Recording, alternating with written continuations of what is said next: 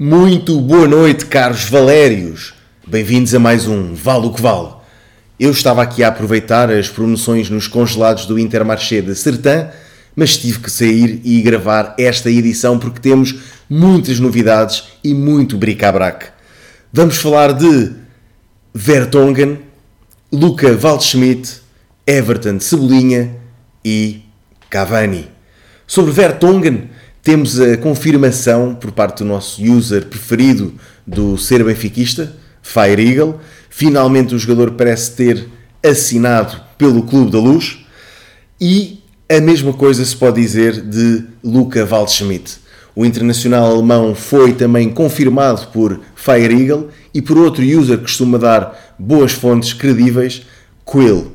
Esta confirmação do Fire Eagle foi não só do jogador, mas também que Quill pode ser o seu filho. Uma dupla confirmação no dia 12 de agosto. Aliás, tripla, pois temos Vertonghen, Waldschmidt e Quill ser filho de Fire Eagle. Sobre Everton Solinha, parece que finalmente o jogador está a voar para Lisboa. Foi confirmado pelo Instagram do próprio jogador, com um story num aeroporto, não identificado, mas com alguns emojis que podem dar uh, mais pistas da sua, do seu destino.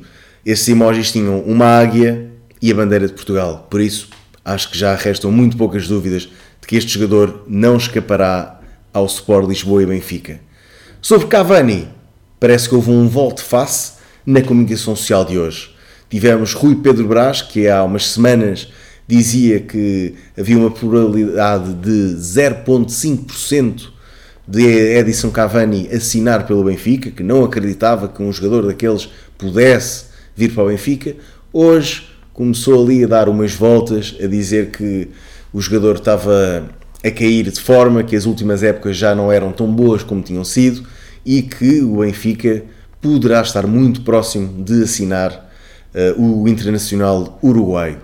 Foi interessante ver também Rui Pedro Brás e o seu colega a falarem da confirmação de Vertonghen e da probabilidade muito forte de Cavani assinar pelo Benfica e de repente Cândido Costa a interromper toda aquela conversa porque houve grande bomba no mercado. Tivemos Carraça confirmado para o Clube do Porto. Este blog não, não costuma tratar uh, de contratações de clubes rivais, mas eu acho que esta tem de ficar aqui marcada. E por último, será que Eunice Munhoz é verdadeiramente por trás da baba de caracol? Vale o que vale.